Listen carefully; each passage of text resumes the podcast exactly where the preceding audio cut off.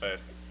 Ahora, ahora, se, ahora si quiere, si quiere agarrar la pinche la cámara. ¿Te das cuenta que en la mayoría de los podcasts siempre hay un, una falla? Eh, siempre. Es como una marca, güey. Eh, La firma de la marca.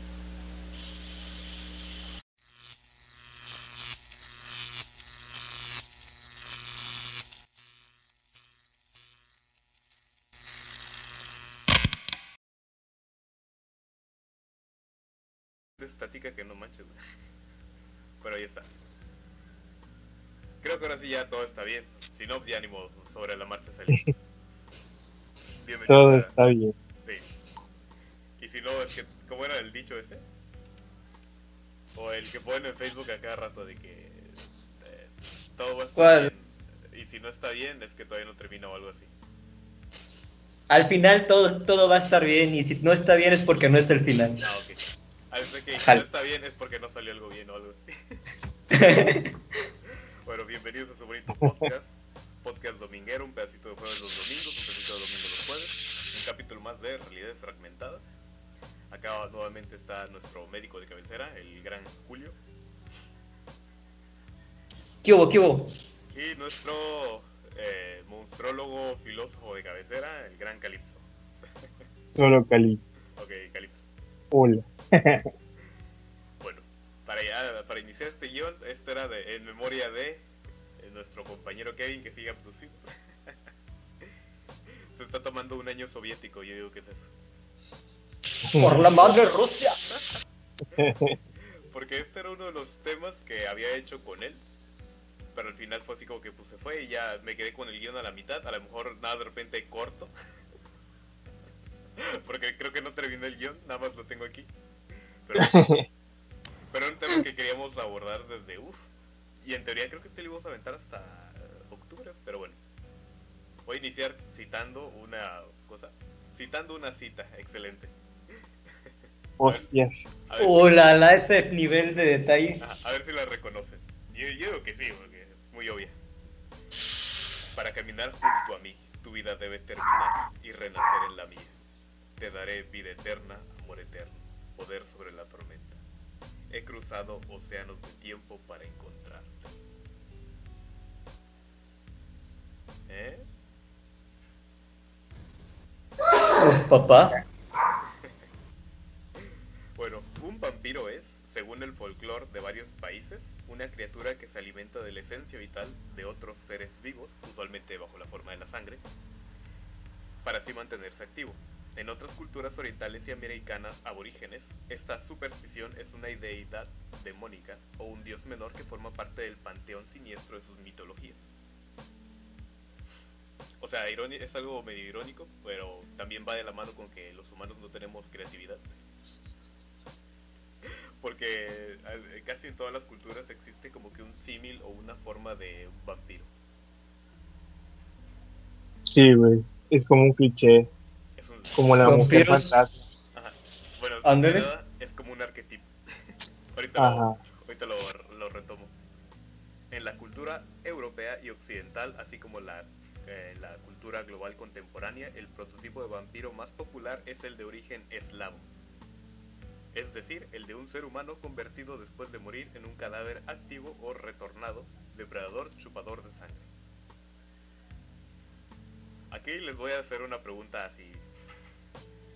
¿Les leo tantito la parte del cosa del origen de la palabra o nos saltamos directo a los chingados? Uh, Es que mira, es- esta parte la puedo leer así rápido, pero después ya está el diccionario de Oxford y las terminologías y todo el rollo. Es interesante, pero de, de repente es medio cansado. pues vámonos a los chingados, ¿no? Bueno, está Que es bien. mucho, por favor. Ok, nada más voy a hacer esta partecita, que es la parte Ok. de vampiro. Una palabra que comenzó a ser usada en Europa en el siglo X, B, 1, 2, 3, ok, 18. el, el chiste es... Cuando Es vean 18, así- es XP. el chiste es cuando vean la X es un 10, la B es un 5 y eh, el AI es un 1. Y es como que Rocky 5 más Rocky 3, Rocky 3. Ah, huevo. En el diccionario de la, re- de la, la Real Academia Española de la Lengua fue incluida por primera vez en la, nove- en la novena edición de 1843. Tiene origen en el término vampire, del inglés y del francés, proveniente a su vez Vampire. del término vampir en lenguas eslavas y del alemán, derivado del polaco wampir, que es con W. Aquí los voy a poner en edición, ahí voy a poner la- la- las palabras. Aunque tampoco me hagan caso, eso me da huevo editar. y esta a su vez del eslavo arcaico oper, que no tiene nada que ver, pero del cual existen raíces indoeuropeas paralelas en el turco y en el persa. Significa a la vez ser volador, beber o chupar y lobo. Ah, caray. Por otra parte, también hace referencia a cierto tipo de murciélago hematófago. O sea, de los que comen sangre, ¿no? Sí, chupan Sí. sangre. Ok. A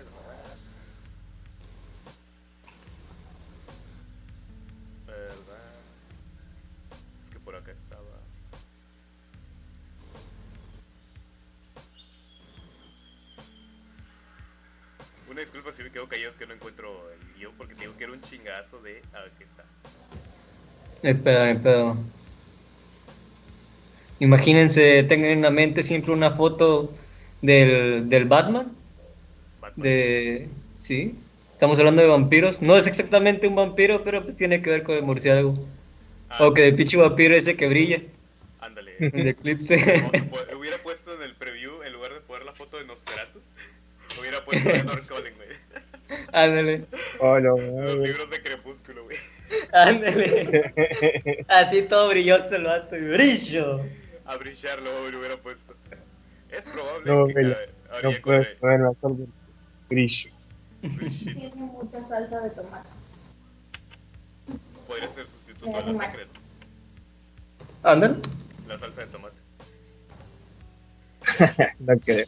Es probable que el mito del vampiro en el folclore de muchas desde no tiempos inmemoriales provenga inicialmente de la necesidad de personificar la sombra, uno de los arquetipos primordiales en el inconsciente colectivo, según la conceptualización de Carl Jung, y que representa los instintos o impulsos humanos reprimidos más, prim- más primitivos. Así sería la encarnación del mal como entidad y una representación del lado salvaje del hombre o de su atavismo bestial latente en el sistema límbico y en conflicto permanente con las normas sociales y religiosas. O sea, es la explicación medio psicoanalítica de, de la psicología analítica de Jung de la representación del vampiro. Ajá, de lo, lo que representa, los deseos que representa. Ajá, que representa esa parte de la sombra, esa parte de la oscuridad que está en conflicto con la sociedad. Eh, Simón, pues, podría argumentar eso de muchos monstruos. sí, es una constante, ¿no? Sí, güey, representan cosas que no estaban bien vistas, como el Wendigo, que les dije en el capítulo de, de Que es básicamente el canibalismo, Ajá, o el hombre lobo, que eran asesinos seriales. el vampiro que es mata gente, ¿no? También. Ajá, Bueno, Pero un poco más de la figura del vampiro. Es que la figura del vampiro es muy, muy erótica, güey. Es lo que te iba a decir, es, es, el vampiro, es el vampiro, es el monstruo cachondo por excelencia. Ajá, siento que es como la evolución censurada y mejor aceptada de un sucubo o un incubo. Ajá. Bueno, aún así, el mito tal como es conocido en nuestros días proviene, además del citado temor a los bajos instintos, de una compleja combinación de varias supersticiones, entre, entre las que se incluyen las creencias sobre la sangre, a la que se le atribuye ser la fuente de poder o el vehículo del alma, el temor a la depredación, a la enfermedad y a la muerte, la cual la expresión más palpable es ver un cadáver, básicamente. Así, así como la fascinación temerosa por la inmortalidad y el instinto de supervivencia. Porque también casi todas las obras de vampiros hablan, hablan mucho de ese tema de cómo manejar la inmortalidad o de la ambición por la inmortalidad. Sí, es algo así como, bueno, en una mente más conservadora es como, oh, es que es una aberración contra Dios, güey. Es que la, la de Bram Stoker, güey, está con madre, güey. Pues sí, básicamente muchos maneja todo eso, o sea. Es que es el, es como, como le digo, es la, la materia prima de, de muchas obras modernas sobre el vampirismo.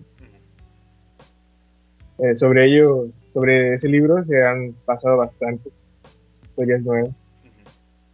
Chingo de películas también. también. Algunas con menos brillos que En, re- pero en general el concepto de vampiro moderno. eh, básicamente. Algunos estudiosos sugieren que el mito del vampiro, sobre todo el que se popularizó en Europa siglo 2 eh, X 5 más 2, 7, 17. y yo todavía me meto números romanos, güey, o sea, no mames. Los deditos, los deditos. Solo, solo yo me pongo estas complicaciones, carnal. Esto- Estoy viendo que tengo dislexia, miopía y todo ese desmadre. Ah, huevo, vamos a poner números romanos. Es como ese meme del, mor- del men que se apunta con una pistola al mismo, ¿no? Sí. Atrás de... Se debe en parte a la necesidad de explicar en un contexto de pánico colectivo las epidemias causadas por enfermedades reales que asolaron, que asolaron, asolaron Europa antes de que la ciencia lograra explicarlas racionalmente. Porque antes todo era, bueno, todavía en unas zonas. Sí, la, medicina y la magia son la misma mamada.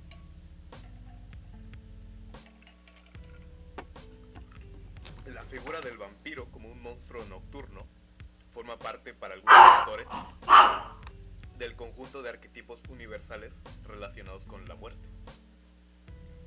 Si bien en la obra de Jung, y es algo que me consta, no se hace mención expresa al vampiro, así como que de repente llega así como que levesón por arriba, pero nunca se mete de tanto en eso.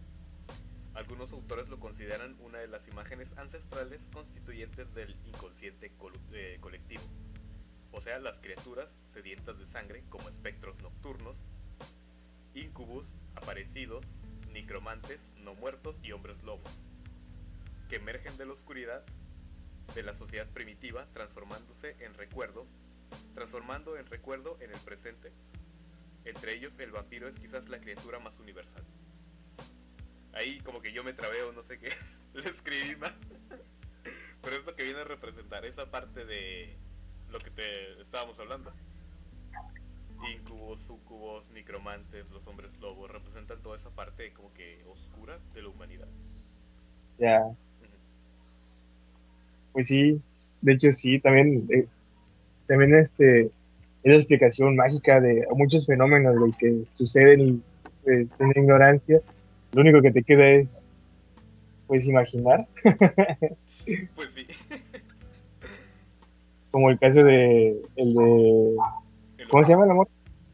No, Mary Brown, Ah, o Mercy, el que me enviaste. ajá, Sí, sí, sí. fue ese, güey, o sea, básicamente una epidemia de tuberculosis, Ajá. pero no sabía ni qué, ni cómo se escribe esa mamada, ¿no? Entonces, ah, pues un vampiro. Huevo, huevo. Mira, algo, algo más o menos está pasando así con el hombre pájaro del Tamira, güey. O sea, Ájale. De hecho, algo muy parecido pasó con el chupacabras, güey. el Eh. chupacabra lo trajo el PRI, güey. Básicamente, güey. Sí, En un- sí. Hay un video de, de Becky Salas que es muy bueno, güey. Está en YouTube. Donde básicamente explica que el chupacabras pues, es básicamente un, Un invento. el, la manifestación de la de la ay el del comercio exterior güey. ¿cómo se llama? el tratado de libre comercio El miedo al tratado del libre comercio, ¿sí, no? sí las más bien las consecuencias de que veían que algo estaba pasando de que había una crisis y no sabían qué era güey aparte de los animales muertos y entonces pues el, el imaginario colectivo construyó esta narrativa del chupacabra que luego reforzó el gobierno más me... Cosa, bueno los medios de comunicación no en sí el gobierno a mí lo que más me queda así del chupacabras, güey, es de... eh, bueno, es que era un México diferente, era otro México, como luego dice Franevia, güey. Y básicamente, Ajá. este, ¿cómo se llama? Salinas nos prometió, o le prometió a México que íbamos a entrar al tercer mundo, güey. Digo, al primer mundo, güey. ¿qué? Eh, prometió que íbamos a Ah, caray. O Ya sea, iba a decir, sí cumplió. lo cumplió. Ah, qué- O sea, eh, eh, eh, el, el- el proyecto de gobierno que tenía era perfecto, sus planes eran perfectos, o sea, todo era un, una forma idílica del gobierno, o sea, México sí de verdad se veía en primer mundo, güey. Y un primero de enero de, no me acuerdo, creo que fue a la mitad de su gobierno, güey. Bueno, fue después del Tratado de Libre Comercio. Se reventó la burbuja, güey, y nos dimos cuenta que no. México se dio cuenta que nada más nos empinó enfrente de Estados Unidos y de Canadá, güey. ¿Cómo puedes una potencia, una semipotencia que apenas está recuperando de estragos a competir directamente al tú por tú con la economía número uno y número dos del mundo? Es que es- fue... O sea, no, no. Los 10 más de anime. Dijera Chicharito, imaginémonos cosas chingonas. Sí. Bueno. Lo más inquietante de todos los monstruos nocturnos y del más allá que nos acometen desde las pesadillas y la mitología de la humanidad, en ningún extremo es su analogía. Ningún pueblo de la tierra que aprende a dominar y a servirse de la naturaleza regresó a ella solo como doncella, sino también como una figura aterradora.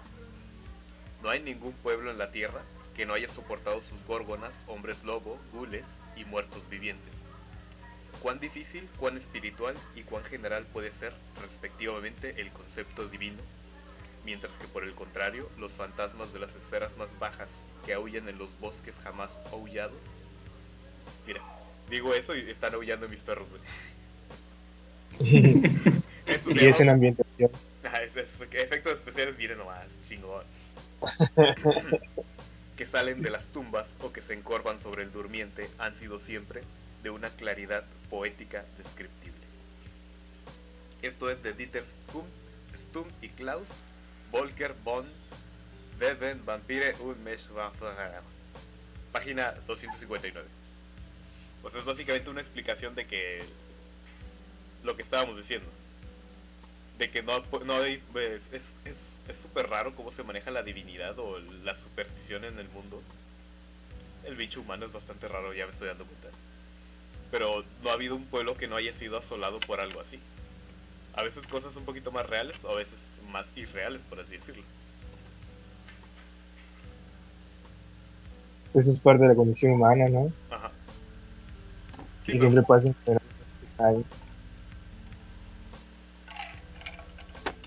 sí, pero por ejemplo, ahí, pues, o- o- Ajá. como tú dijiste, o sea, era un asesino en serie. Y cuando no había asesinos, no había el término y los conocimientos. Y se les hacía más fácil decir, ah, es que es un güey poseído por un lobo y el hombre lobo y así, o sea.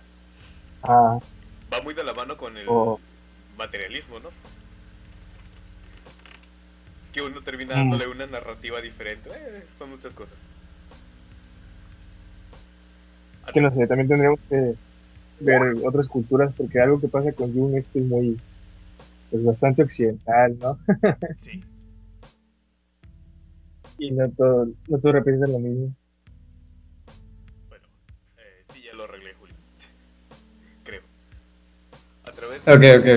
A través de este origen que puede remontarse a la casa y al miedo a la oscuridad en las sociedades neóticas, neolíticas, se explica que aparezcan entidades vampíricas en tradiciones tan separadas geográficamente. Estas entidades mitológicas, si bien son diferentes en algunos de sus aspectos, mantienen una remarcable unidad de su esencia, una criatura que vuelve de la muerte para alimentarse del elixir de la vida, la sangre. Pensé que iba a decir el, el vodka o algo así. El. El mito del vampiro une el mundo de la muerte con el de los vivos. Ambas experiencias cosmogónicas están íntimamente unidas a los temores colectivos ante el sufrimiento, la oscuridad, el vacío y la sombra. Sentimientos propios de los seres humanos de todas las culturas y épocas lo que hace que el folclore sobre vampiros vaya evolucionando y releyéndose simbólicamente. Si en la Europa medieval servía como explicación simbólica de la peste, el vampiro sigue siendo actualmente un símbolo del mal y una forma de responder ante la angustia de la muerte, ya sea deseando su inmortalidad o temiendo su poder. O sea, funciona como que como un símbolo básicamente que se puede reinterpretar para ir dándole diferentes formas. Y Vaya, vaya. como un como conse- Ajá. Sí, como lo que nos acaba de explicar este Calento, o sea, de chupacabras. Él Era un mito vampírico que se adaptó al, a un periodo de crisis acá en México. Y al gobierno también les ha compartido, pero son... eh, era otro mito. Mi México mágico. México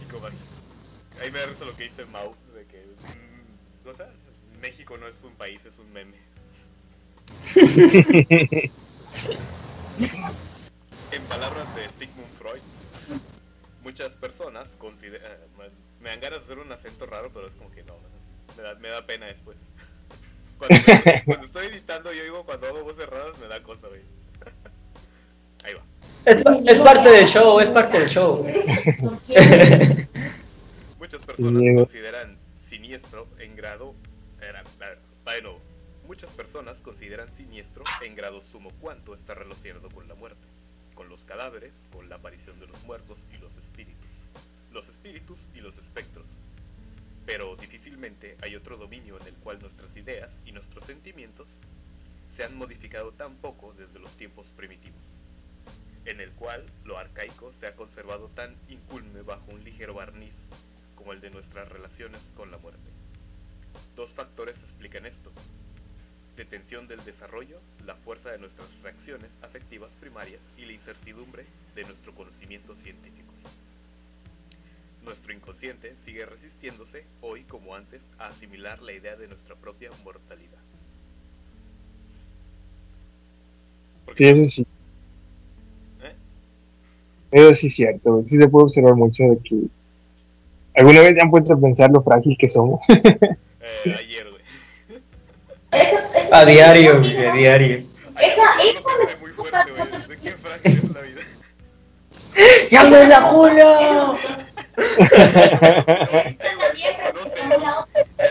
güey. Espero que no haya video. Esa me gustó. Ya que el mito del vampiro se nutre sim- simbólicamente de, lo- de los elementos comunes a la naturaleza humana, se comprende su universalidad, presencia, su universalidad, presencia constante en el folclore, incluso en la literatura y en el cine actuales, con frecuentes revisiones de, desde diversas perspectivas, sea el amor ado- adolescente o la historia ficción, o la ficción histórica. O sea, Crepúsculo y Abraham Lincoln, cazador de vampiros. Eh, ¿Cuál, cuál era lo de Abraham Lincoln? Sí, es cierto, cazador de vampiros, cierto, cierto. Sí. Está, está padre la película, ¿eh? A Chile, güey. ¿Cuándo vas a ver a un presidente agarrándose a chingados así? Yo gusta. voy, a, yo voy a sacar mi propia adaptación, güey. Se va a llamar Miguel Hidalgo, cazador de nahuales. ¡Oh! Oye, chingón, ¿eh? Estaría bueno. Ah, mira, Chivirico. Dices de mamada, pero yo sí la vería. Yo, yo también la vería, güey, no, no es broma. Excelente, excelente. La el elemento central en las tradiciones acerca de vampiros. Como arquetipo, es un símbolo del alma, de la fuerza vital, además de ser central en religiones como el cristianismo. Cuando un vampiro bebe la sangre de sus víctimas, consume su energía en beneficio propio, frecuentemente sin, violen- sin violencia, pues la víctima no se da cuenta del ataque. Según algunos autores, desde la perspectiva psicoanalítica, la mordedura del vampiro está más relacionada con el sexo que con la violencia. Y aquí era lo que estaba platicando, que el vampiro es el monstruo cachondo por excelencia.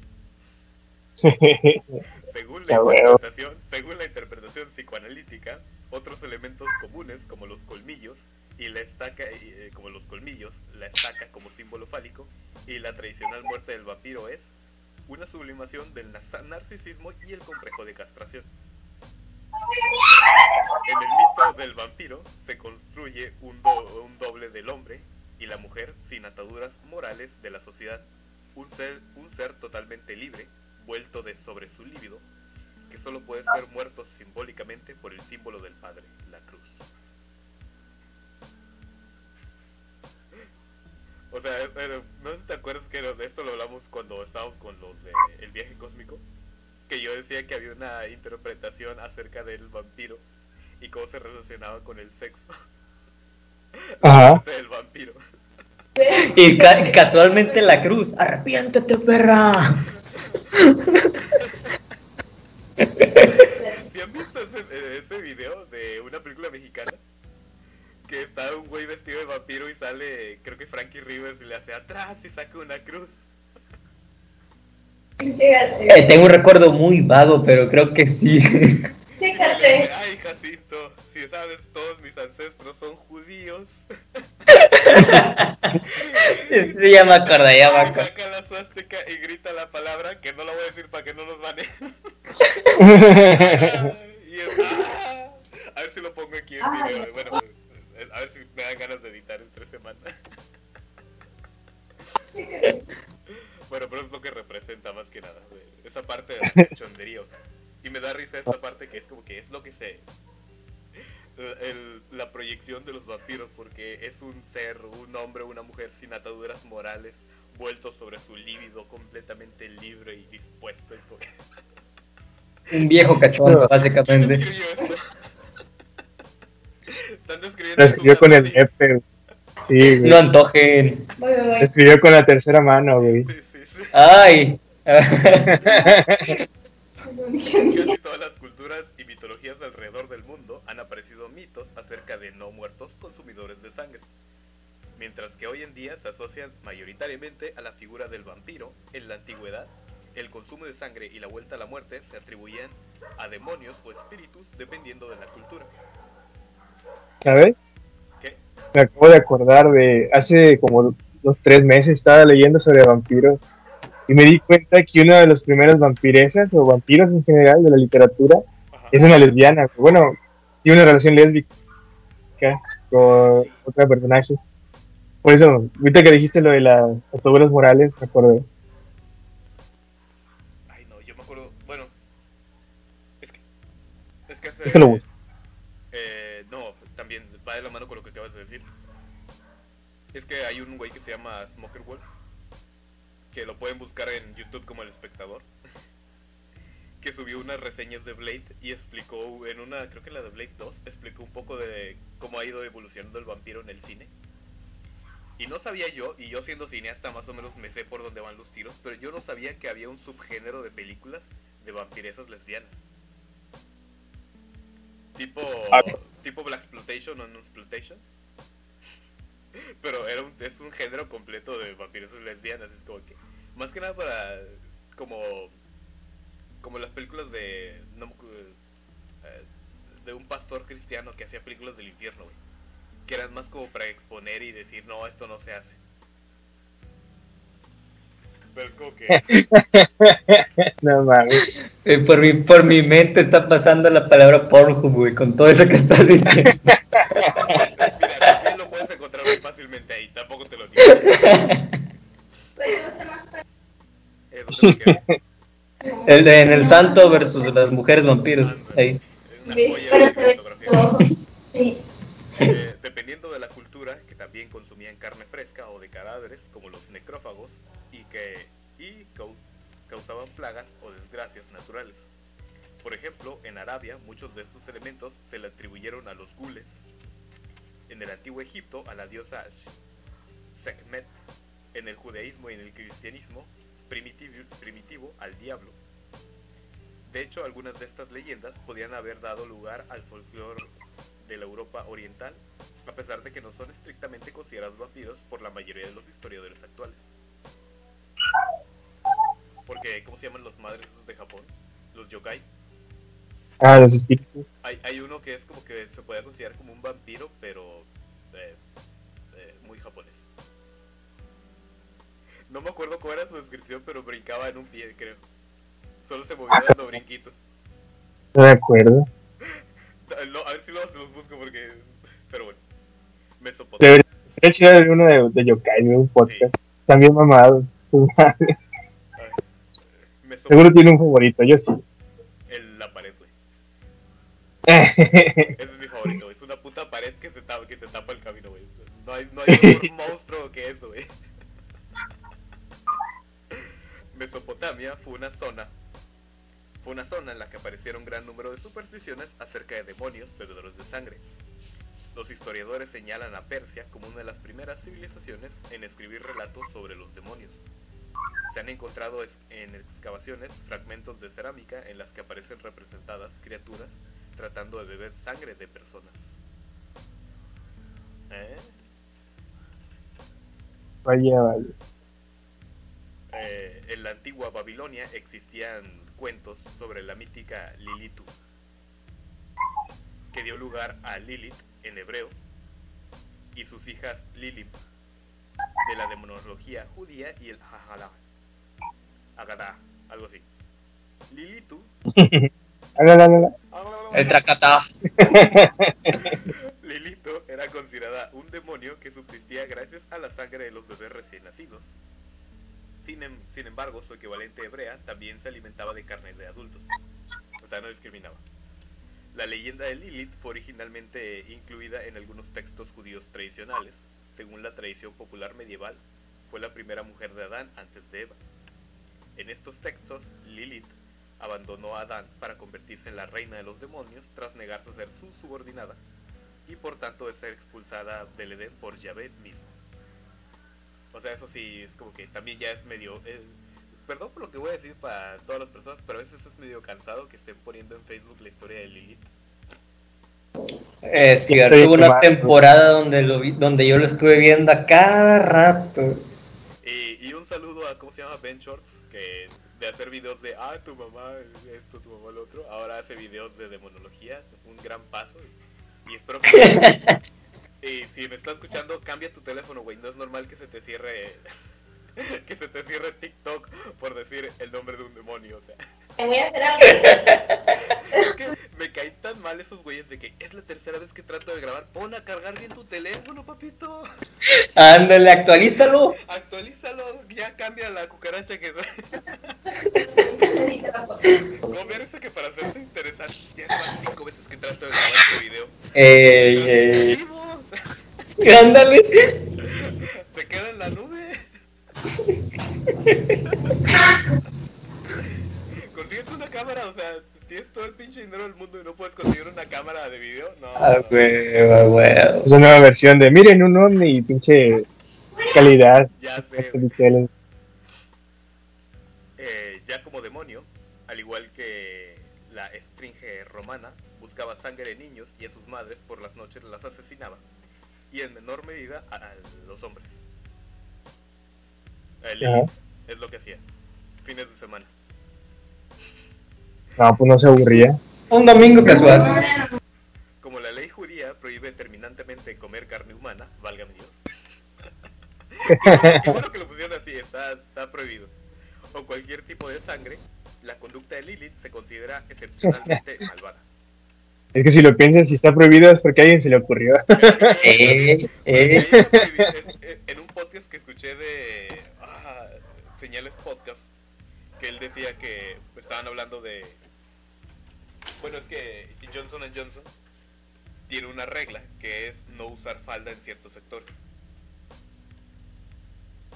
Vale, vale. Porque las plantas y los lugares están tan pulidos y tan bien, cosa, están tan limpios que el, cosa, que los vitropisos reflejan.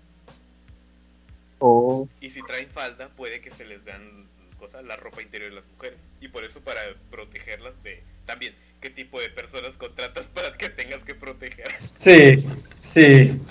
hay, hay muchos... Pero él dice que, eh, bueno, ellos dicen que bajo por reglamento hay zonas de la planta donde no puedes entrar con falda para que no te vean los chones. Y este cosa, y uno de los conductores dice que él trabajó en una maquila o en un trabajo algo así y que una regla decía no traer camisas con eh, imágenes o contenido pornográfico. Y, co- y- y concluyeron en el mismo de que para que se creara esa regla es que alguien tuvo que venir con algo así. Eh, Demonios, no podré poner mi camisa especial de Pornhub. Que- güey, sí, sí pasa, güey. En- ah, cuando estaba en, la- en el TEC, un vato llevó una camisa de una clase de puro pinche cártel de Santa, la verga, compa. No mames, lo que hago el profe, obviamente. Pues se sentó enfrente, güey. Yo una vez llegué cagado a la, en la escuela, pero esa es otra historia. Eh, Por eso la regla es siempre entrar vestido. Para evitar sus ataques, los padres utilizaban que colgaban en la cuna de sus sea, no sé qué amuletos, bueno, ahorita más adelante creo que sí tengo como que unas cosillas para evitar los vampiros, no se preocupen. Pero sí, Los ajos, clásico. era lo que te iba a decir, ajos. Ah, el ajo, ándale. Ah, huevo. Una versión alternativa de la leyenda de Lilith, Lilitu, y un espíritu del mismo nombre surgió originalmente en Sumeria, donde se asocia a una bella e infértil doncella, una prostituta y vampiresa que después de haber sido de haber elegido un amante, nunca le deja ir. Lilitu y los espíritus similares eran representados como figuras antropomorfas, con patas de pájaro, demonios de viento o de la noche, y depredadores sexuales que subsistían gracias a la sangre de sus bebés y sus madres. Vaya, vaya. Justo como la historia de, de Carmila, güey, así se llama. Carmila. Sí, ahí se llama la novela, güey. Fue escrita en 1872. Hace poquito. hace Es un, es un relato, es una novela corta, güey. Mira, aquí está la Mashtu. Si Este mamalón. No sé. La. No, no. Si no, lo voy a poner aquí en letritas. Me estoy, me estoy cargando mucho la mano en edición, ya vi. Tiene un problema para Alejandro del futuro, güey. Toma eso, pendejo. Te odio. Maldita sea Alejandro del pasado, no. otros, otros demonios de la Mesopotamia, como la diosa babilónica Lamashtu y su equivalente Dime en Sumeria, también son mencionadas de naturaleza vampírica. Lamashtu es una figura cuya descripción es históricamente más antigua a la de Lilith y que influyó en su posterior mitología. Ah, eh, entonces Lilith es un remake o un reboot.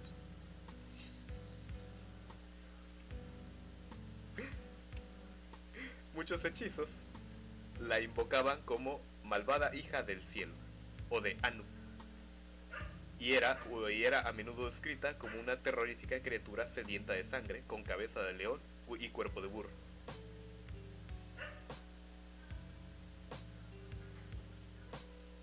¿Cómo se ven que era de burro? Solo me pregunto.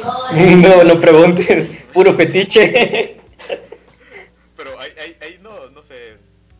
eh, cuerpo de león, te lo entiendo. Digo, cara de león, cabeza de león, te lo entiendo porque es pero Pero igual por la cola, ¿no? Todavía te puedes identificar. Porque se van a Es que el burro tampoco es un animal tan rápido, es como que. Pero bueno. Las piernas. Tal vez tenga que ver con la, con la los símbolos fálicos, ¿no? Ah, a lo mejor. lo ¿Qué mejor. otra cosa? Como Lilitú, la Mashtu atacaba principalmente a los recién nacidos y a sus madres. Se decía que vigilaba con particular atención a las mujeres embarazadas, especialmente durante el parto. Después arrebataría al recién nacido a su madre para beber su sangre y comer su carne. En los textos, en los llamados textos de la, la Bartú, se describe así. Eh, voy a leer. Allá donde venga, allá donde aparezca, trae el mal y la destrucción hombres, bestias, árboles, ríos, caminos, edificios, a todos trae prejuicios. Es un monstruo sediento de sangre y hambriento de carne fresca. ¿Eh? Vaya, vaya. Suena como canción de los redonditos, güey. La voy a guardar. Imaginé al indio Soleri cantando eso. Así, así empiezas tu cortometraje, tu película de Miguel Hidalgo. Ándale.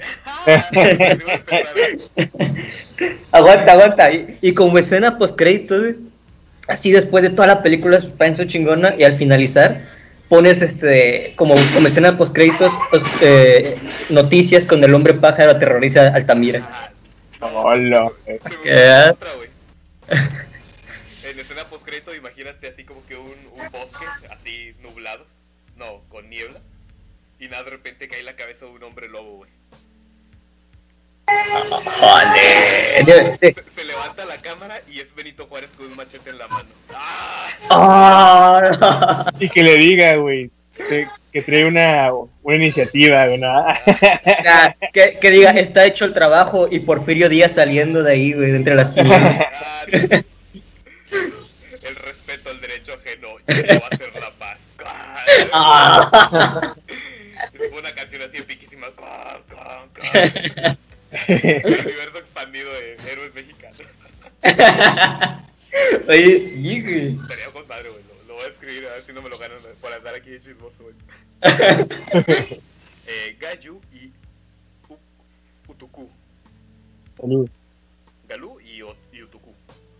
Relacionados con Lilith aparecen los Galu y los Utuku, aunque los términos se utilizan en general para referirse a varios espíritus malignos llamados malvados Utuke o malvados Gali. Es uno de los hechizos, en uno de los hechizos donde se les invoca son descritos como entidades que amenazan las casas, atacan a la gente y consumen su carne. Iba a ser un chiste muy tamuglipeco, pero mejor me lo ahorro.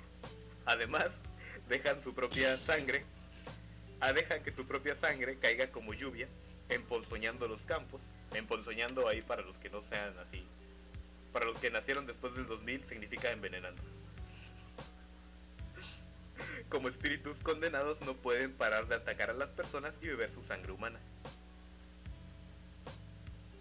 La Mastú, Lilitú y los Gayu, Galu son invocados en diferentes textos mágicos para la creación de amuletos. Posteriormente, la figura de un Galu se recupera en un mito, en un mito greco-bizantino como Gelo, Gilo o Guillo, como Topollillo. Ahí aparecen como un demonio femenino que roba y asesina niños de, de forma similar a las lamias. Y acá, aprovechando que estás aquí, Caleb, ¿qué es una lamia? Ya se me olvidó. Mujer, ser, mujer mitad serpiente Ah, de la cadena brava. Que es de las culturas. Eh, Grecia. Ajá. La, la También. mitología. ¿Eh? Creo que también Egipto. Salen los- Porque eran de desierto, según. Porque hay muchas serpientes. Sí. Es que hay como tres tipos, pero ahorita no me acuerdo. Es que están las lamias, están las górgonas, ¿no? Ajá. Pero- algo así, Sí, son varias. Bueno, la mitología grecorromana presenta varios precursores de los vampiros modernos. En la Odisea de Homero se habla de sombras de los muertos. Estos espíritus son atraídos por la sangre. En el relato de Homero, cuando Odiseo viaja al Hades, sacrifica un carnero y una oveja negra para atraer a las sombras y comunicarse con ellas. En la mitología romana, las larvae o lemures eran espectros que regresaban de la muerte pero no tienen ninguna relación con la sangre. O sea, simplemente se levantaba y ya. Los personajes mitológicos más relacionados con la figura del vampiro son siempre mujeres, aunque no fueron consideradas no muertas, como Epusa y la, y la Lamia. Y Lamia, ambas relacionadas con la diosa acatónica del inframundo Hecate y la estringe de la mitología romana. Ufas, ufas. Con el tiempo, los dos primeros términos generales se convirtieron en palabras para nombrar a las brujas y demonios respectivamente. Ah, mira, aquí está. Lamia, por su parte, era la hija del rey Belo y amante secreta de Zeus. Cuando era la esposa de Zeus, descubre la infidelidad de este, mató a todos los hijos de la relación. La mortal Lamia, transformada por el dolor en un híbrido entre mujer y serpiente, juró venganza y asesinó a varios niños pequeños mientras descansaban en las camas por la noche bebiendo su sangre. Plutarco recoge la leyenda de la lamia, que la lamia podía sacarse los ojos y volver a ponérselos, algo muy útil cuando estás cansado. Otra tradiciones afirman que Hera la maldijo por no poder cerrar los ojos. Qué culeros eran los dioses antes. De tal manera, Eh, de tal manera que nunca pudiera borrar la imagen de sus hijos muertos. por lo de. Mira, aquí está. Estringe, al igual que la lamia, que lamia, las estringes se alimentaban de los niños, aunque también buscaban hombres jóvenes como presas. Se les describe como criaturas con cuerpo de cuervo, o ave en general, o sea, un ave en general así. Un pajarito que te imagines así. Y más tarde fueron Ah, Altamira, Altamira. pato. y más tarde fueron incorporados a la mitología romana como una especie de ave nocturna que se alimentaba de carne y de carne humana y sangre. Desde que dijiste lo de era, me acordé de todas esas las señoras que luego queman a otras, ¿no? Allí en páginas de Facebook. y no parecen tan malas, ¿eh? En, en Mentam. Ah, Ay, Dios. Y ya volvemos acá a, nuestra zona de confort. En el continente americano también existen tradiciones sobre criaturas que, comparten características con los vampiros europeos. En la mitología azteca aparece Cihuate- Cihuateteo, espíritus con cara esquelética surgidos de mujeres muertas durante el parto, que roban los niños y mantienen relaciones sexuales con los vivos, volviéndolos locos. Según algunos estudiosos, a ver, Vaya, hay que comprobar. vaya. Según algunos estudiosos, esta criatura mitológica dio lugar a la leyenda mexicana de La Llorona. ¿Eh? Por otro Vaya. lado, el Camazotz es un dios murciélago de la mitología maya, sediento de sangre y similar a un vampiro, que es el que acá rato ponen de que, ah, mira, es Batman azteca. El Batman mexicano. Sí. En la antigua mitología Batmantle. En la antigua mitología talamanqueña, los espíritus, los pueblos Biribiri y Cabecar de Costa Rica, el dios murciélago Dukurbulu chupaba la sangre de Iriria, Iriria, la niña tierra, como parte del mito de la creación del mundo. O sea, para que vean que las mitologías están medio raras en todo el... to- La mitología es rara en, en general. Sí, en general. De hecho, hay un, hay un- una tribu en, en, en, ¿cómo se llama? En Amazonas, que básicamente su dios es una serpiente arcoíris. Ah, Literal, es una serpiente de colores que acá- creó el mundo. Por acá también, güey. ¿Cuánto lo era una serpiente emplumada de bellos colores? También. No, pues Eh. es una serpiente grande. No, no. El, el dios Cthulhu. Ah, no, es, un. Ándale. es un señor con cabeza de, cala- de pulpo. Gigante. Davy Jones, güey, Davy Jones. Es el Baby Yoda. Ándale. En Argentina, en Argentina el, folclorista, el folclorista Juan B. Portela escribe en el Compendio de las Tradiciones Pampeanas, publicado en 1909, a la madre, que el primer vampiro del Río de la Plata fue un viajero asociado con Anchun, Anchunchu.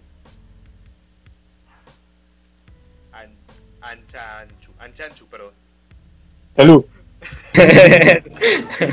Lo llamaban, lo llamaban Jucucha, Jucucha. Así llamaba Jucucha. Arribado en los tiempos de antaño, encontró su final en los años primeros de la centaria pasada. El inicio de la tradición se desconoce. Sobrevive en la actualidad en las zonas rurales del centro de la provincia. ¿Qué? Ahí arriba. Allá en Argentina pues tenían un vampiro que... ¿Cosa? ¿Cómo se llamaba? El Che. Ah, no. el Che. Se llamaba... No, el, el vampiro se llamaba Andrés Calamaro.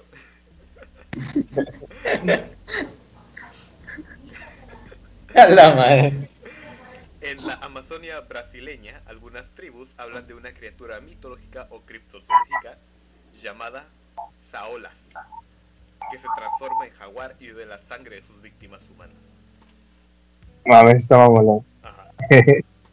Eh, tanto lo- el Caribe, tanto los Soucayat de Trinidad y Tobago como la Tunda, es una historia muy buena la Tunda, y, Pas- y Patasola del folclore colombiano son mujeres que, atemoriz- que atemorizan a los campesinos por la noche, que también entrarían dentro de la descripción de un ser vampírico. Entre el pueblo taíno se denomina Jupia a los espíritus de muertos que vuelven por las noches para seducir a las mujeres. Ahí me da risa Trinidad y Tobago. No es nada pero es como que es Trinidad y Tobago. Se unieron. este, me suena, pero no me acuerdo de dónde. A ver si ahorita me acuerdo. El Lugarú es un ejemplo de una creencia en vampiros de cómo una creencia en vampiros puede ser el resultado de la combinación de supersticiones, en este caso una mezcla entre las leyendas francesas y el vudú africano. El término lugarú posiblemente proviene del francés loup garou, que significa hombre lobo, y que es común en la cultura de la isla Mauricio. Sin embargo, Mauricio. la isla Mauricio. Sin embargo, las historias de los Lugarú se han generalizado en las islas del Caribe y en los estados de Luisiana en Estados Unidos. O sea, el Lugarú es como que un hombre lobo vampiro de allá de del Caribe. Vaya, vaya. Ajá, Acá en México, en la cultura náhuatl, náhuatl del estado mexicano de Tlaxcala, tradicionalmente se ha creído que eh, la existencia de un tipo de vampiro denominado Tlahuepetl, Tlahuepeche, Tlahuelpuchi, Tlahuelpuchi, Ok. ok. ¿No sé si estoy leyendo bien o mal? Según los relatos, se trata de una maldición que afecta a algunos recién nacidos que viven y crecen con normalidad en una familia humana. Pero por la noche son capaces de cambiar de forma y beber sangre de otros niños. Casual, casual. O sea, es alguien normal, pero nada, de repente en la noche se vuelve loco. Eh. Un Tlahuelpuchi femenino es más poderoso que uno varón, y entre sus formas favoritas está la del buitre. Evita el ajo, la cebolla y los metales, y tiene que alimentarse de la sangre al menos una vez al mes o se muere. Es que suena chistoso, ¿no? Porque evita el ajo, pues, pues cualquiera, ¿no? Te apesta bien culero. sí, güey. No, güey, el pan de ajo es de las cosas más ricas que puedes probar en tu vida. Ah, bueno, bueno. Bueno, pero es pan. Sí, güey. El ajo solo, pero A ver, chingate Luego- un ajo solo. y también evita los metales. ¿eh? no, Ándale. pues yo también. Es, es, es requisito para vivir, para vivir en tercer mundo, ¿no? Esquivar metal. Tu debilidad es que le Sí, pegues güey. con una vara de metales. Que no mames. Como Scary Movie 3, ¿no? Cuando los agarran los marcianos, que el güey se voltea y le da un palazo y le vuela la cabeza. Y los de, "No tengo, son inútiles sin cabeza. en resumen. Sí, sí, estoy bien pendejo. Así como, ah, le voy a pegar con esta pala. Y, y si le duele, es un vampiro. Hay un meme, ¿no?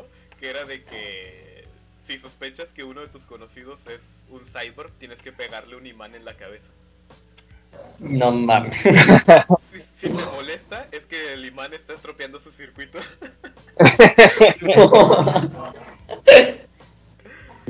Bueno, descripción de estas criaturas varía según el folclore de cada región.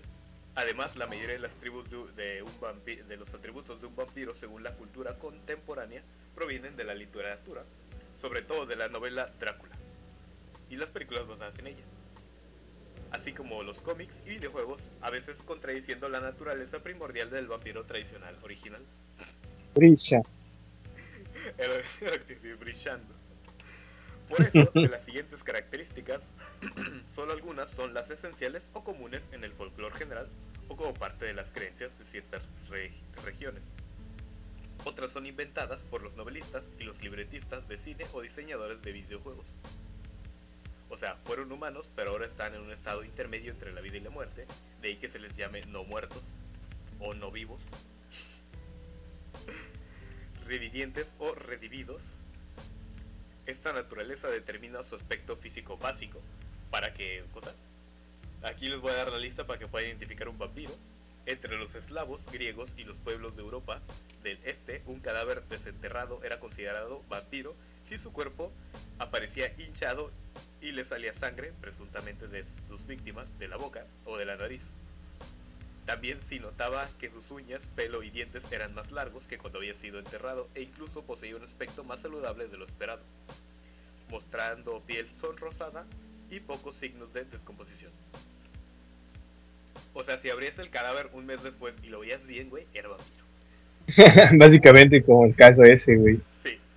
De hecho, hay, hay- hay un episodio del Dolop que se llama El pánico vampírico en América, que es de los 1800, algo así, que literalmente hubo una, hubo, eh, siendo sinceros, eh, hubo una epidemia de tuberculosis.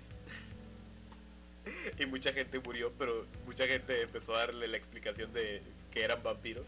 Y ahorita creo que aquí lo traigo, pero ahorita más o menos voy a decir qué fue lo que hicieron para evitar a los vampiros. Bueno, el, Dale, dale. el número 2, en Transilvania, Rumania, se consideraba que los vampiros eran flacos, pálidos y poseían uñas largas y largos y puntiagudos caninos, o los colmillos. O sea, si tú veías Kevin, flaco, alto y pálido, no, Traigan el agua y una vara de metal. Bien cachondo el Kevin también, ¿no? Se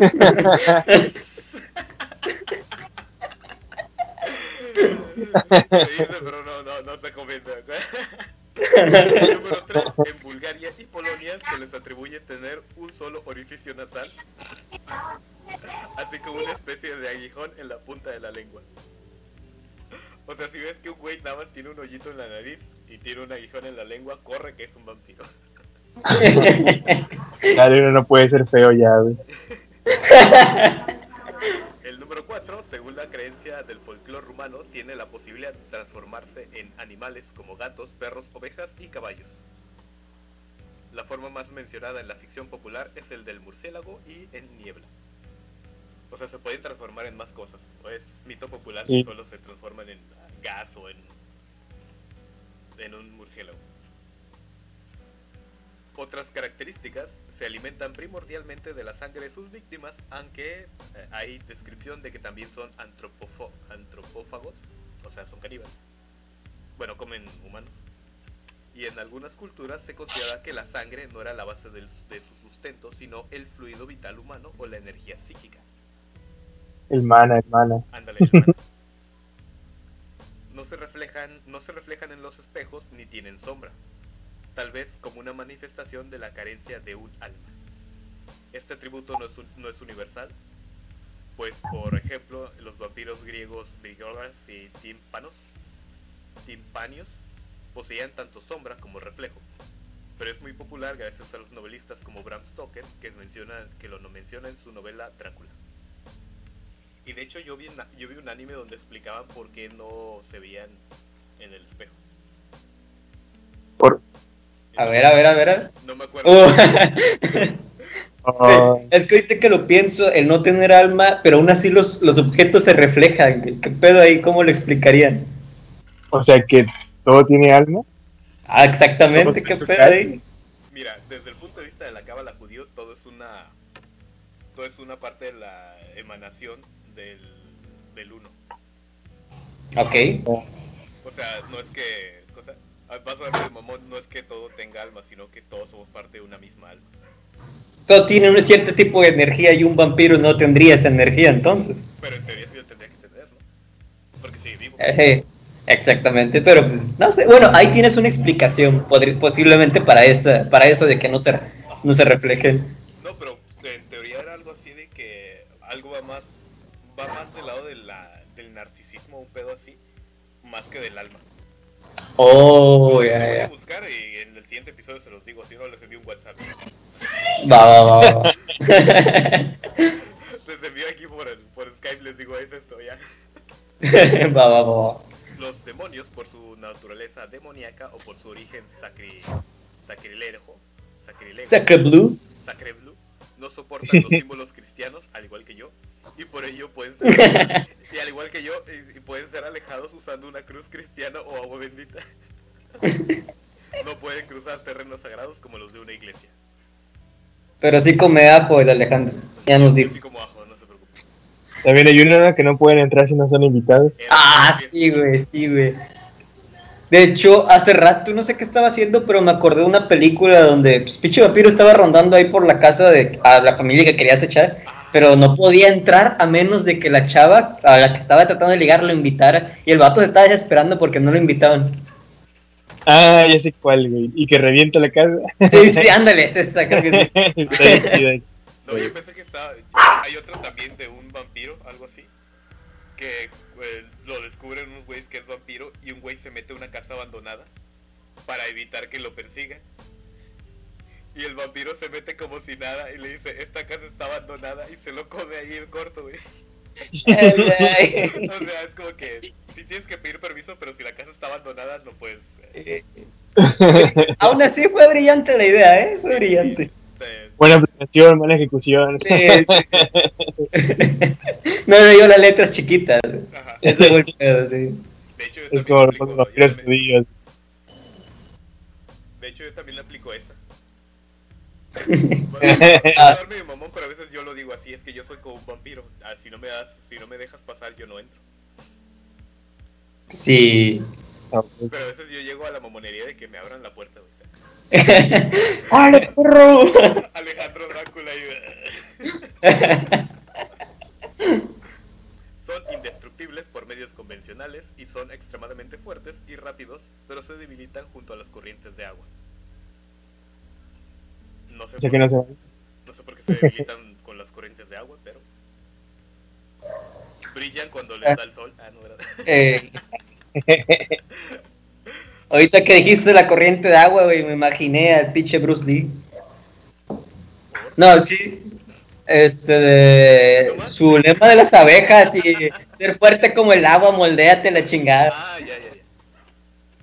De que uno tiene que ser como el agua, que si está acá Ándale. A mí me gusta más el de Mohamed Ali. ¿Cómo era? Vuela como mariposa. Ah, no, aletea como mariposa, pica como abeja o algo así. Así es. No me acuerdo cómo era el, siguiente, pero más o menos así era. Aunque en general se supone que los vampiros son vulnerables a la luz del sol, entre los eslavos se creía que no solo pueden resistir la luz del sol, sino que algunos, y en algunos casos podían viajar a otro pueblo y llevar una vida normal allí.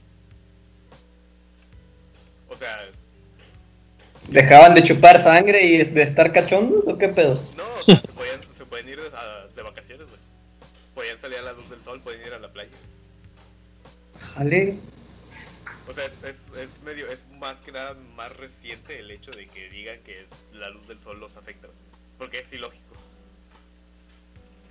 Porque para empezar la luna no tiene luz propia, es reflejo de la luz del sol. Es como que pues, salen de noche, están saliendo igual a la luz del sol, güey. Es magia, güey. Magia, magia.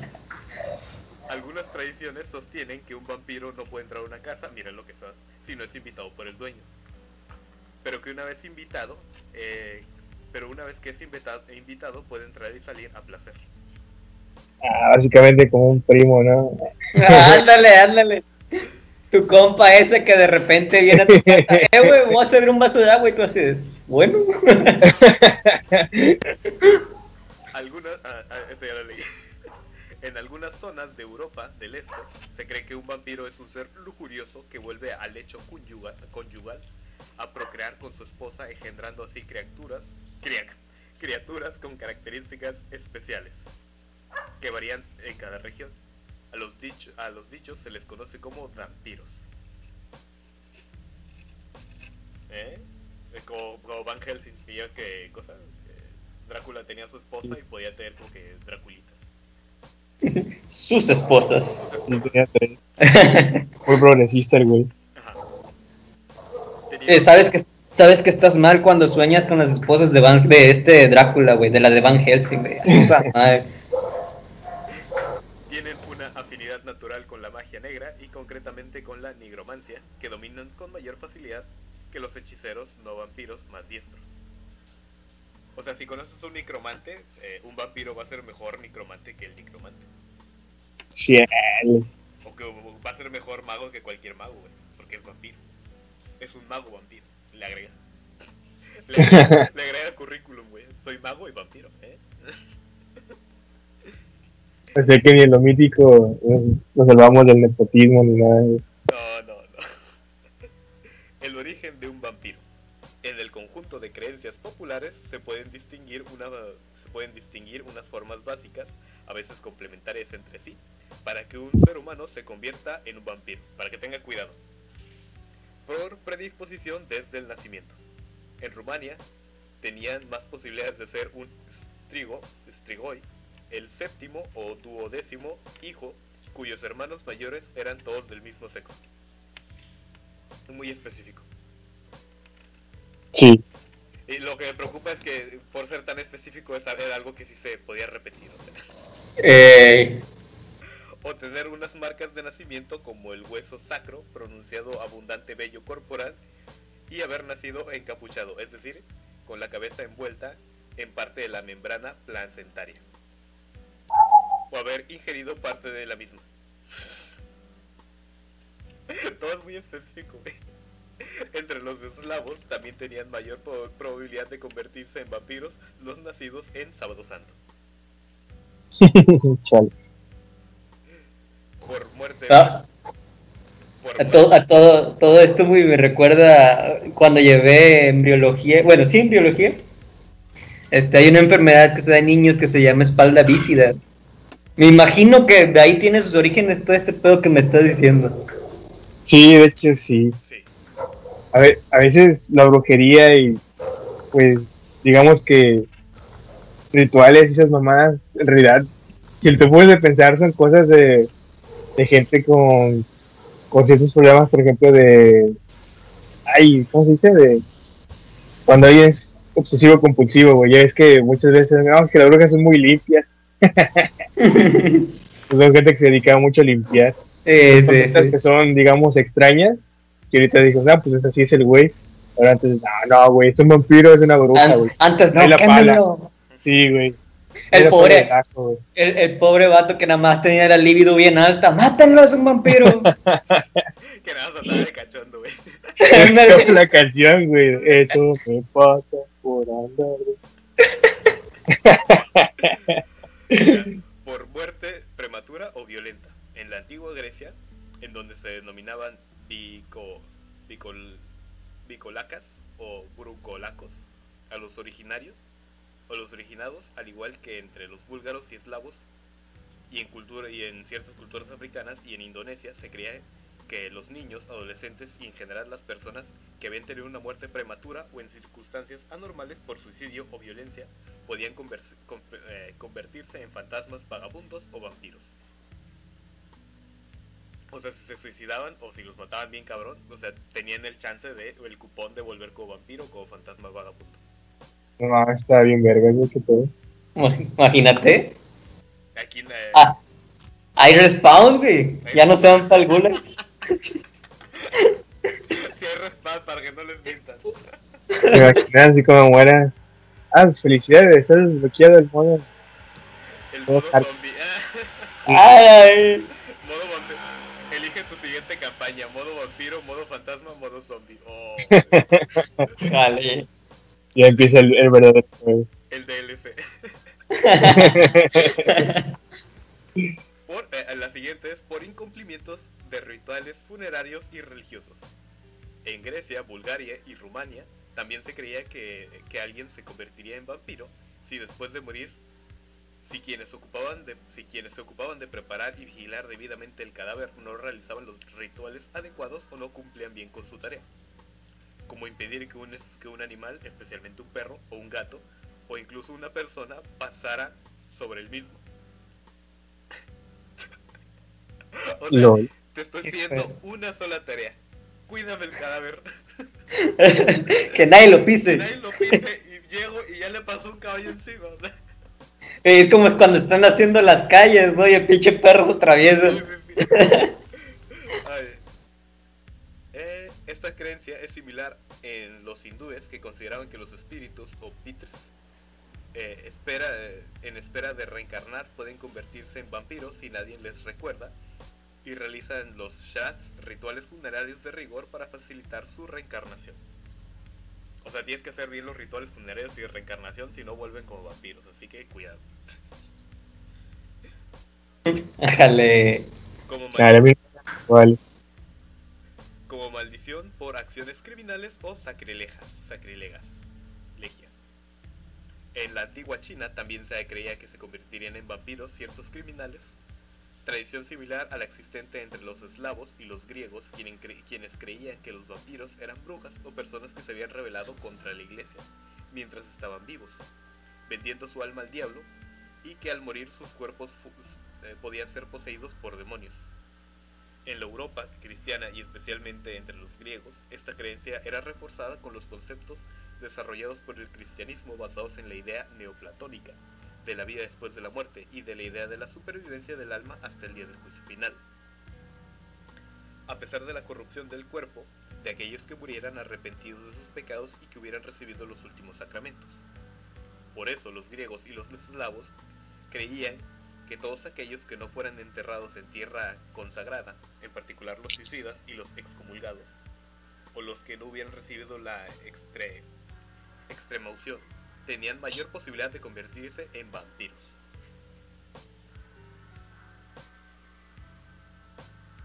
Vaya, vaya. Imagínate que eso en realidad sea una forma de liberarte y el que te estén haciendo todos esos rituales este de religiosos sean como para aprisionarte. Es lo que iba a decir. Y estoy segura que en lugar de liberarnos están enca- encarcelando más. Así es. Que es la más obvia, por mordedura de un vampiro. Según casi todas las tradiciones, especialmente la de los eslavos, aquella persona que moría después de ser mordida por un vampiro se convertiría a su vez en uno. Los escritores ocultistas aducen que de esta manera solo es posible si hay aceptación por parte de la víctima. Los autores de la literatura de ficción le han dado a esta manera de convertirse en vampiro una connotación sexual muy intensa, muy atractiva, para propósitos dramáticos. O sea, cachondería al mil. Es lo que Sí. la mordida. Aquí está, esta es la parte que ya quería leer. Identificación del vampiro. Se me espantó el gato. Ándale, güey. Ándale. Que te muerda, güey, chaval. ¿Qué? Ya me mordió, güey. Hola. Existen numerosos y variados rituales que se utilizaban para identificar a un vampiro. La comprobación más ocurrida consistía en la exhumación del cadáver sospechoso para verificar directamente si tenía las características tradicionales y destruirlo. Práctica que llegó a ocasionar numerosas profanaciones de tumbas. Uno de los métodos descritos por el abad Calmet, citado por el padre Feijo, para localizar la tumba de un vampiro, presten atención, tomen nota, consistía en guiar a un muchacho virgen, montado en un caballo, también virgen, a través de un cementerio. El caballo se negaría a avanzar sobre la tumba en cuestión. Güey, siempre me he preguntado, güey, ¿por qué vírgenes? Generalmente se requería que el caballo fuera negro. Aunque en Ah, sí. era necesario que fuera blanco. No sé, güey, no sé. Recuerda, recuerda, son muy específicos. Sí, todo es muy específico. Había tanto ensayo y error que tienes. Ay. La aparición de agujeros en la tierra sobre la tumba también era tomada como un símbolo de vampirismo. Otra evidencia de la, actividad de un vampiro en la localidad incluía la excesiva lluvia o granizo.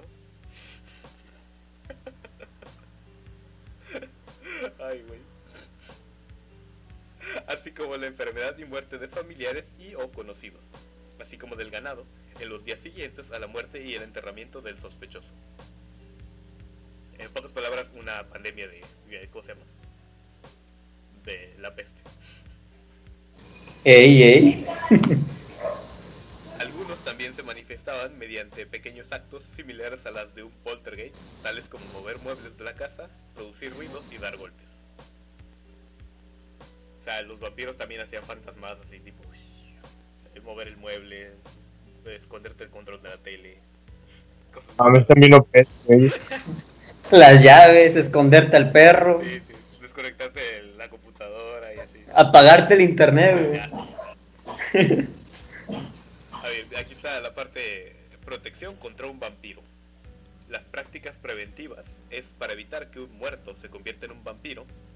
Entre los celtas, una de las prácticas más extendidas era enterrar el cuerpo cabeza abajo para que no se pudiera levantar.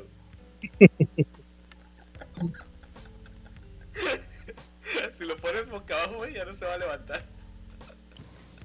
A huevo, a huevo. Así también Vas a cargar hacia abajo, güey, para salir. Ajá. Así también como colocar hoces o guadañas cerca de la tumba para evitar que los demonios poseyeran el cuerpo o para apaciguar al muerto y que no se levantara de su ataúd. Con igual propósito, los tracios y los búlgaros antiguos solían amputar las extremidades, cortar los talones y los tendones de las rodillas o perforar otras partes del cuerpo. De, de que No, no, pues se levanta, es- no se levanta. Eh, ahí te quedas, ahí te quedas así porque sí. En Rodas y en la isla de Chios, en Grecia, se ponía una cruz de cera entre los labios del cadáver, así como una pieza de cerámica con la inscripción Jesucristo conquista, para evitar que se convirtiera en vampiro. Esta es un poquito más suave. Eh, eh, Ah, un tatuaje ahí en el pecho, ¿no? sí, sí, sí. Eh, con Cristo Lips ahí. Yo creo que si enterraras un, un vampiro mexicano, güey, sería como ponerle un, un recibo de Coppel, ¿no? Así como si reír, no solo, güey. No ha terminado de pagar. Sí, güey. En Europa Occidental, Ahora me quedo muerto, güey. en Europa Oriental, era frecuente introducir un diente de ajo en la boca y a veces en cada uno de los nueve orificios corporales de los muertos. Ah, te pregunto, Julio, ¿te- ¿cuáles son los nueve? Ay, ay, ay. A ver, Es... entrada, salida. Nariz. Depende, nombre o mujer. Ah, como atravesarles el corazón con un objeto, un objeto pulso cortante antes de inhumarlos. En algunas re- regiones sajonas de Alemania se colocaba un limón en la boca del sospechoso de ser vampiro. Les metía un limón en la boca. Para cuando, pa' cuando mordieran, güey, se pusieran agrios. Los gitanos clavaban agujas de hierro y acero en el corazón del cadáver y colocaban pequeños fragmentos de acero dentro de la boca, sobre los ojos, en las orejas y entre los dedos durante el entierro. También introducían espino en un calcetín del muerto. Le clavaban una estaca del espino en las piernas o, al- o rodeaban la tumba con una barrera de plantas espinosas. la verga. En Bulgaria, los arqueólogos han encontrado varios esqueletos de origen medieval cuyo tórax había sido apuntillado con estacas de hierro. Una práctica común hasta principios del siglo XX, realizada para evitar que las personas que se habían considerado malvadas regresaran como vampiros. ¿Sabes? Eso podría explicar mucho de por qué la, medicina y la magia están tan relacionadas eh, previo al- a los últimos dos siglos. Porque antes creían mucho que las enfermedades eran maldita. propagadas por los, ajá, por maldiciones, por los muertos, así, espíritus enojados. Luego se tradujo en el, en la miasma, una sustancia ficticia que creían que era lo que podría, podría los cadáveres. En Polonia se han encontrado entierros en los que los sospechosos de vampirismo eran decapitados y la cabeza era colocada entre las piernas. Humillado. Sí. Ya era, eso, eso ya era pasarse de lanza, güey. Sí, el chile. Eh, eso me, me recordó a los Zetas, güey, ¿no? Muy tabulipeco de su parte eso ya. Eh, El chile, el chile. Ya también, ya falta, a, a lo mejor esa, a, lo mejor nos estaban salvando del vampirismo aquí, ¿no? Una forma de evitar que se convierta en vampiro era dejarlo en un puente siempre fueron los buenos. güey. Peleando. ándale. Talismanes, sustancias y objetos protectores, para que tengan en cuenta. Numerosos objetos y sustancias que varían de religión, de región y de religión son mencionados en las leyendas sobre vampiros por su efecto apotropaico, es decir, por tener una propiedad de alejarlos o de destruirlos. En Europa se cree que una rama de la rosa silvestre o de un espino puede dañar al vampiro, así como el ajo o el azufre y objetos sagrados como un crucifijo, un rosario o el agua bendita.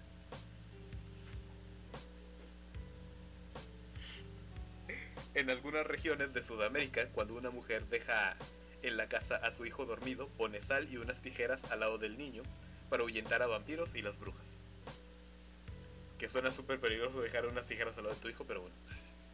De, de ahí empezó la costumbre de decir que no comas sal porque te pones burro.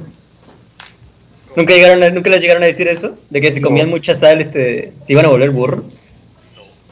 No. No. chale, mi mamá sí me decía eso. Ya en Oaxaca se dice muy seguido. Otros métodos comunes en Europa incluía esparcir semillas de mostaza o arena sobre el tejado de la casa, a proteger o en la tierra de una tumba sospechosa de contener un vampiro para mantenerlo ocupado durante toda la noche, contando los granos caídos. O sea, tienen TOC. Sí, güey, lo que te decía de comportamientos así extraños. Historias chinas similares relatan que si un vampiro se encontraba con un saco de arroz, tenía que contar todos los granos uno por uno. Es una temática que se puede... Eso es racista. Te reglas pendejas, güey, ¿quién las hizo al chile, güey? Ya sé. Que decía, tenía que contar uno por uno. Es una temática que se puede encontrar también en los, rela- en los relatos del subcontinente indio y en Sudamérica. Sobre brujos, sobre brujas y otros tipos de espíritus malignos o traviesos. Que también es algo común en la en entidades. Yo creía que Superman, güey, tenía debilidades pendejas, güey. sé. Aunque no se le considera como un objeto de protección, el que el vampiro no se refleje en los espejos ha sido en los espejos ha hecho que fuera utilizado para mantenerlos alejados. Eso consistía situándolos en una puerta, eh, mirando hacia afuera. O sea, yo no- Vaya. no lo veo como un objeto de protección, sino como que, ay, güey, este no tiene reflejo, es un vampiro. Eh, La señal, ¿no? Es la señal. De, de hecho, también se asume como que quedan atrapados, el espejo como que los absorbe, ¿no? Más que nada a los... Al... Creo que las dos o tres de Te siguen caer el infierno hacen eso, que lo meten en un espejo. Ay, ay, fíjate que nunca me he visto todas. No, El que más recuerdo, la que más recuerdo es cuando este de- peleó con Jason. Ah, está con mal. Eh, Está infravalorado, pero. Bueno. ¿Cómo No sé, yo creo que en su momento sí pegó mucho.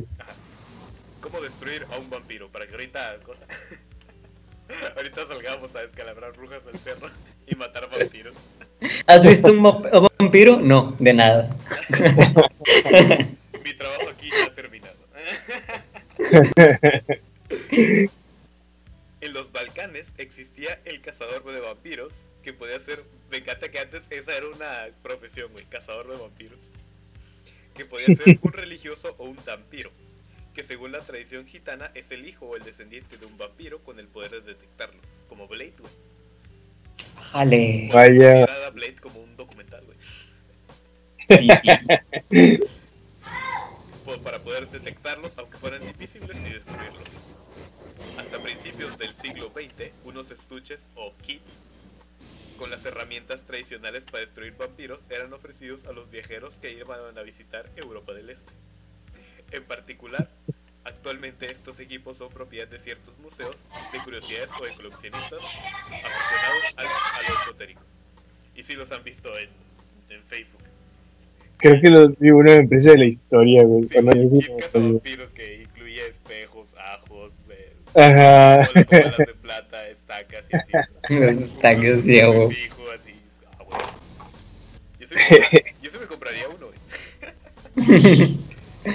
Por si las moscas. Yo no, eh, haría uno en mi casa, güey, como buen mexicano. Ah, Eh, go. Haría uno, güey. Un kit para matar vampiros. Jale. Ah, güey, haría uno, dice. Ah, jale. Entonces sí existían. Hay historia. ¿Qué? ¿Qué me entendieron? que había un kit para matar vampiros en tu casa. Sí. Aunque yo haría el mío, güey. Ah, tú harías el tuyo. Ah, Ah, ah, ah, ok, ok. Yo ya decía, "Ay, la familia de este vato tenía de profesión eso. eh". sí. sí. Por eso digo, ¿has visto un vampiro? De nada. De nada.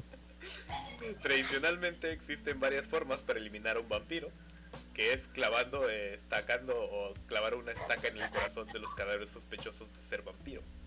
Este es el método más citado, particularmente en las culturas eslavas del sur. se usaban estacas y pulsones de madera o de hierro. El fresno era la madera preferida en Rusia y en los estados bálticos el espino. En Serbia y en Bulgaria y, eh, y roble en la y el roble en la región Silesia. Ya no sé qué estoy leyendo. La estaca solía clavarse apuntando a la boca en Rusia y en el norte de Alemania o en el estómago en el noreste de Serbia. Hay como en los Simpsons de muere engendro maligno. Papá, ese es el ombligo. Ay, perdón. Esto es similar al acto eh, preventivo de enterrar objetos afilados como hoces o guadañas junto al cadáver y apuntando hacia él. Una pistola apuntándole por si se mueve. Cuando el cuerpo se hinchara, lo pe- eh, le penetrase en la piel lo suficiente para evitar que el no muerto se levantara del ataúd. ¿Eh? Vaya, vaya. Aquí lo que pasó en, cosa, en el pánico vampiro en América. La decapitación era el método preferido en las áreas germánicas y eslavas del oeste. La cabeza se enterraba junto a los pies, tras las nalgas o alejadas del cuerpo.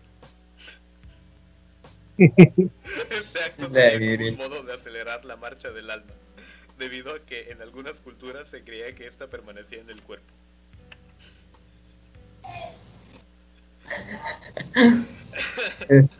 Seguro por el rigor mortis, güey. Ya ves que luego se mueven Sí. ya muertos.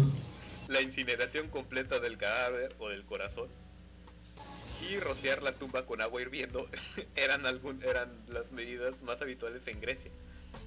Sobre todo en los casos recalcitrantes, se desmembraba el cuerpo y se quemaban las partes o se hervía, o se hervía en vino. O sea, Chale. una salsa borracha de cadáver, güey. Sí, básicamente. Como en el podcast pasado, ¿no? Vamos a meterlo en una... Güey, güey, güey.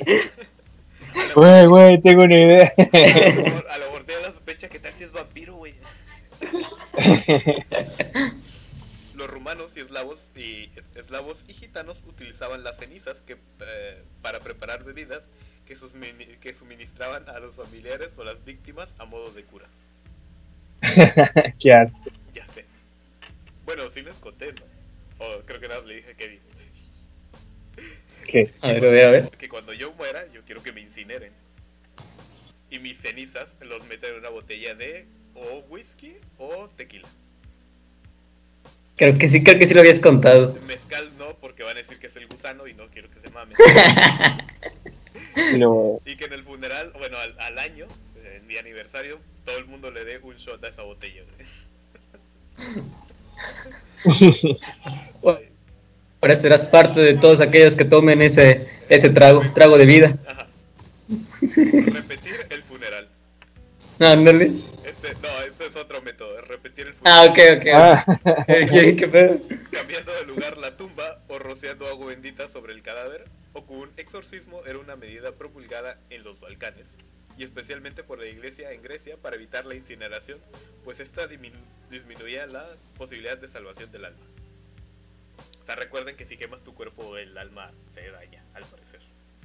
F. No hay buen respawn, te da lag, Sí. yeah. vuelves con lag. Vuelves Todo bugueada, todo bugueada ahí. no renderiza bien. Rituales de magia. En Bulgaria se practicaba un ritual consistente en el, bo- en- en el embotellamiento del vampiro, que según la creencia búlgara es un espectro incorpóreo, llevado a cabo ah, por personas que se indicaba que se dedicaban a ello, se dedicaban a embotellar vampiros. sirviéndose de una botella especialmente preparada que contenía un fragmento de un ícono, una estampa de un santo, así como algo del alimento favorito del vampiro, que yo digo que debería ser sangre, ¿no? Unos chilaquiles ahí. Ándale. Este lo atraía irresistiblemente a su interior y el vampiro se quedaba atrapado ahí, no mames. Eh, ya que el hechicero se apresuraba a cerrarla con un corcho. La botella, la botella con el vampiro dentro era arrojada al fuego para destruirlo. Y así nació la Dr. Pepper. Ya sé. o sea, muchas... eh, ¿Cómo que embotellar un vampiro? O sea, No sé, güey. ¿Qué ¿cómo pedo sabías con que la... estaba dentro del vampiro?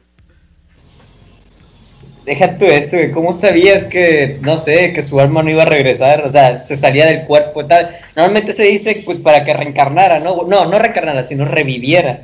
Pero, ¿qué pedo ahí con la reencarnación? No sé. Bro, no, no le exiges demasiada lógica. A lo ilógico. Sí, güey.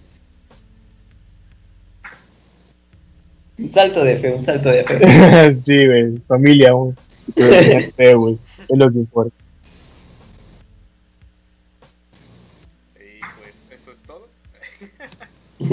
Ahí se acabó el guion. Chale.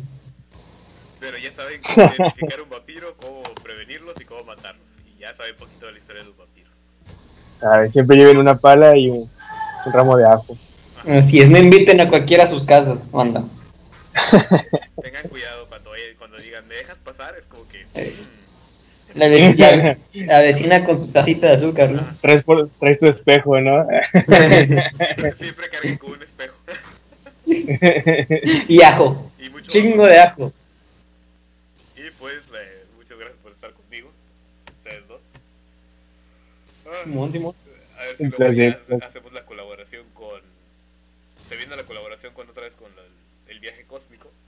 Y pues ahí nos vemos seguramente en algún momento. Ya está, En algún está. punto del futuro etéreo. Que quizás, quizás. Pero, ah, espera, a ti, Fermi. No llegó nadie, no sé por qué estoy tapando la cámara si está apagada. bueno, yo voy a entrar la transmisión.